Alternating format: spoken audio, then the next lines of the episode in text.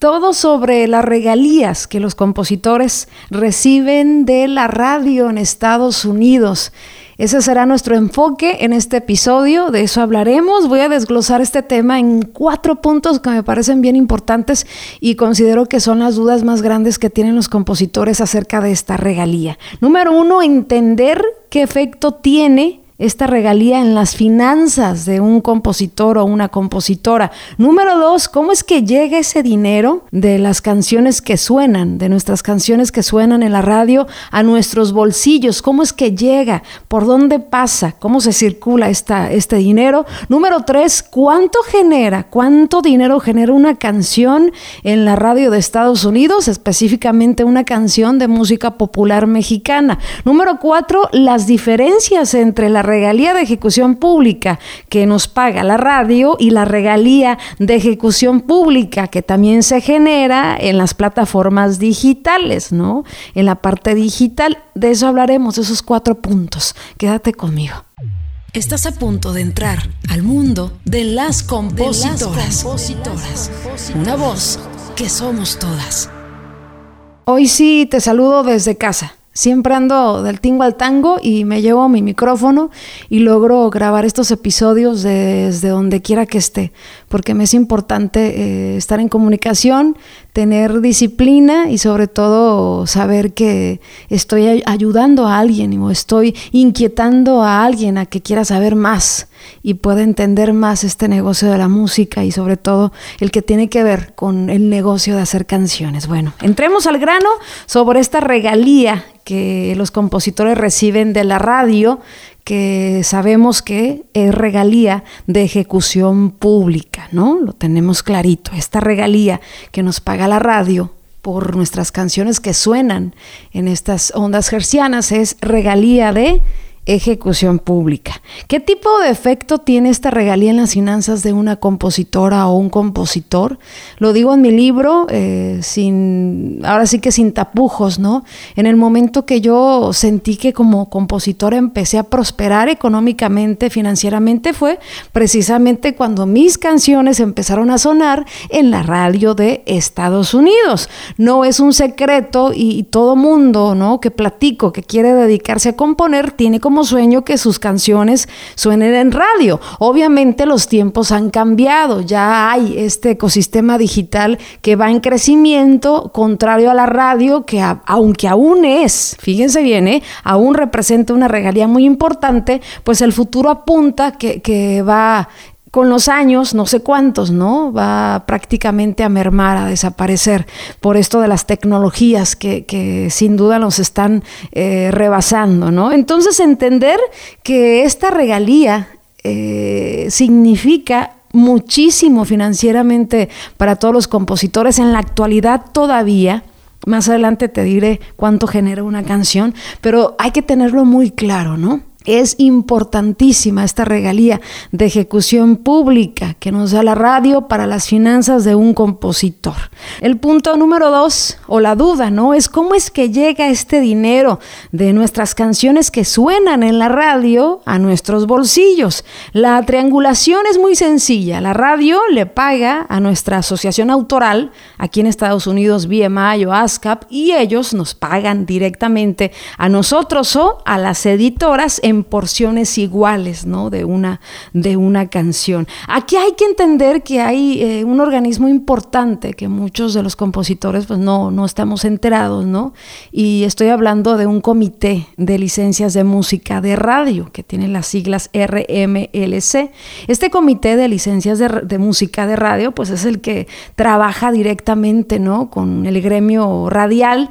Eh, incluso hace el año pasado hubo ahí un agarrón porque que la industria de, la radio pues ha sufrido bastante, ¿no? Con este asunto de las plataformas digitales, de que de repente los negocios pues ya les parece más factible eh, invertir en anunciarse en Instagram, en Facebook, que hacer campañas como antes se hacían en, radio, ¿no? Millonarias. Entonces sí ha sufrido un poco la radio de la eh, radiodifusión en este asunto. Entonces el año pasado, pues entre BMI y ASCAP y este comité de licencias de música de radio hubo un agarrón porque ellos tenían un acuerdo del 2017 al 2021 en donde ambas sociedades de gestión de derechos de autor, BMI y ASCAP, en ese entonces se estableció que las emisoras de radio, por el uso de la música, ahí van nuestros derechos, ¿no? Por el uso de la música,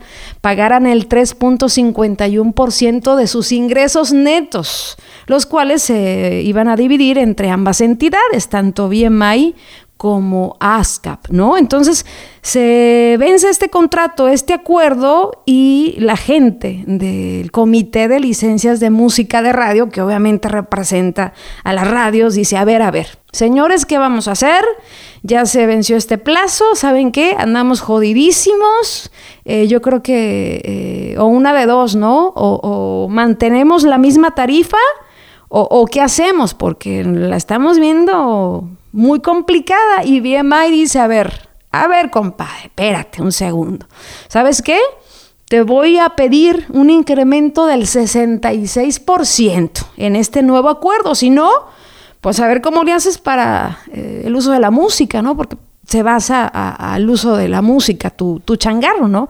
Obviamente la gente que maneja este comité de licencias de música de radio dice, pero esto es ridículo, ¿no? Esto es un abuso para un medio que le da difusión gratuita a los artistas. No voy a entrar en detalles, pero sería bueno preguntar cómo le hace uno para tener difusión gratuita en la radio. Bueno, ASCAP, por su parte, eh, no ha propuesto, no propuso una nueva tarifa eh, pero en el periodo mencionado, la radio le pagó a ASCAP el 1.73% de sus ingresos netos, a BMI el 1.78%. Entonces, esto, este estira y afloja, ¿no? Este esfuerzo que hace el comité de las licencias de radio por unir eh, los casos de ambas sociedades de gestión colectiva y facilitar estos procesos ha, llevado a, tener momentos críticos y todavía, al menos que no me he enterado, no hay un acuerdo nuevo. Al parecer, siguieron, ¿no? En lo que se resuelve en un tribunal o en cuestiones legales, en lo que se resuelve esta griña, este porcentaje que al final eh, van a otorgar las radios a, nuestras sociedades colectivas, pues al parecer se mantiene todavía este, esta tarifa, ¿no? de, que hubo desde el 2017 al 2021, donde le pagaban el 3.51 ciento de los ingresos netos de las radios, ¿no? Este es el dinero, ¿no? Las radios cuando pagan esta, eh, este derecho por la música se lo pagan directamente a nuestra sociedad autoral y la sociedad autoral distribuye, ¿no? De acuerdo a las canciones que más sonaron, a las canciones que tuvieron un poquito más de, auge, ¿no? Dentro de estas estaciones y pues obviamente todo está monitoreado, ¿no? Y se pueden dar cuenta. Espero que les haya quedado claro cómo es que llega este dinero de las canciones que suenan en la radio a nuestros bolsillos y que entiendan que en todos lados se cuecen habas, ¿eh? en todos lados andan del chongo pero me parece súper interesante que nuestra sociedad pida un aumento, ¿no? Definitivamente hay que analizar este punto también por parte de la radio. Sí, sí los ha golpeado todo este asunto digital, pero también en las ganancias vemos radios que siguen generando muchísimo dinero. Y si se respalda con eso de que la radio es eh, promoción gratis para los artistas, bueno, habría que analizar y hacer un programa especial de eso porque creo que Mm, no estaría muy, muy claro, ¿no? Esta línea de defensa para ellos. Ahora, el número tres, punto número tres, ¿cuánto genera una canción en la radio de Estados Unidos? Específicamente hablo de la radio de Estados Unidos, ¿no? Porque México y otros países se manejan totalmente distinto. Y uno de los primeros errores como compositores o como compositoras es creer que toda la regalía, ah, me fue muy bien en YouTube, seguro me va a ir muy bien en lo que me pague Pandora, en que me pague Amazon Y no, cada plataforma, en este caso cada eh, país con, su con sus radios tiene diferente forma, ¿no? De pagarle y diferentes eh, arreglos y diferentes acuerdos. Hay que estar muy consciente de ello. Pero en Estados Unidos, una canción de música popular mexicana, de música regional mexicana en la radio está generando alrededor de 60 mil dólares al año hasta medio millón. Es una ganancia y hablo de la ganancia únicamente del compositor. Esto quiere decir que la editora va a recibir exactamente lo mismo que recibe el compositor. Si el compositor recibe, eh, no sé, al año, ¿no? En total 80 mil, la editora recibió también 80 mil dólares, la editora de esa canción en ejecución pública por parte de la radio en Estados Unidos. Ojo con ese dato, no es que esos 60 se dividan entre la editora y otras porciones. Hablo exclusivamente de la ganancia neta de un compositor por su obra. Ahora, si el compositor, imagínate, ¿no? Eh, también la editó en su editora o la tiene en su editora, bueno, es doble la ganancia. Va a ganar eh, la misma cantidad por, por la composición y también por el publishing, ¿no? En ejecución pública. Esto depende mucho, ¿eh? depende mucho y hablo de canciones que se han llegado a un nivel alto, o sea, hablo de un top 5, de un top 10 incluso, ¿no? Que alcanzan eh, entre los 50, 60 mil. Estoy hablando de, canciones que tienen una reproducción eh, muy buena, no estoy hablando de canciones que están en el lugar número 50 e incluso cuando llegas al 20, al lugar número 20, 26, pues no ves, ¿no? La verdad, esos 60 mil. La verdad que yo he tenido canciones en esos lugares y, máximo, no sé, te están generando 30 mil, 35, pero ya una canción que supera esa popularidad que ya está entre las 10 más tocadas, entre las 5, fácilmente llega entre unos 60, 60 mil dólares al año, ¿no? Como mínimo, pueden ser 70, 80, 90, 100, 150, 200, 250, va a depender muchísimo, ¿no? de varios factores importantes y puede llegar, ¿no? Hay éxitos tan rotundos que duran incluso más de dos años sonando y sonando y bueno, en el primer año tienen un crecimiento hasta de 300 mil, 400 mil o más, ¿no? Va a depender mucho del, del impulso, del impacto que tenga esta canción y la rotación es lo más importante, la rotación. Los grandes éxitos están rotados cada hora en las estaciones de radio y es increíble, pero cada hora, te lo dice una locutora ¿eh? de muchísimos años, cada hora están sonando las mismas canciones. Eso habla de una rotación muy alta y posiblemente de este tipo de canción que ya llega a los primeros lugares de popularidad, ¿no? Número cuatro y último punto o duda, la diferencia entre esta regalía de ejecución pública que nos paga la radio y la regalía de ejecución pública que generan también las plataformas digitales. Y bueno, el futuro apunta ¿no? a que las plataformas digitales eh, sean ya eh, tomen el lugar, ¿no? Que daba la radio, que da todavía la radio en esto de las finanzas de un compositor. Es decir, con los años va a superar y ya, yo te lo digo honestamente, al Chile, así sin, sin tapujos. Para mí antes, hace, ¿qué te digo? 10 años, era bien difícil tener unas finanzas estables si no tenía una canción en radio.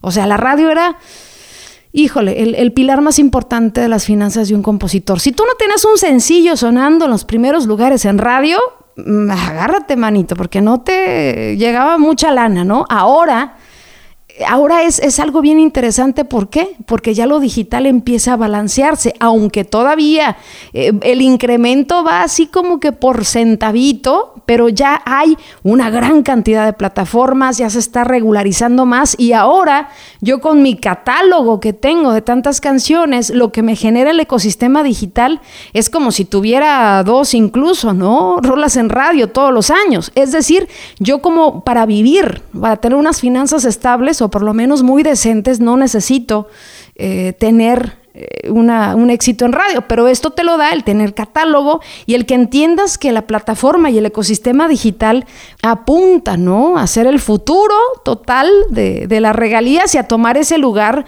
tan poderoso que antes tenía la radio. Todavía, repito, todavía la radio representa su, su regalía eh, una regalía muy importante, pero ahora, ¿no? Lo digital está creciendo y aquel compositor que ya tiene trayectoria y que tiene muchísimas canciones, lo que le genera el ecosistema digital es bastante interesante, incluso eh, a veces es hasta mucho más, ¿no? Eh, un poco más que la radio, dependiendo del tipo de catálogo que tenga, ¿no?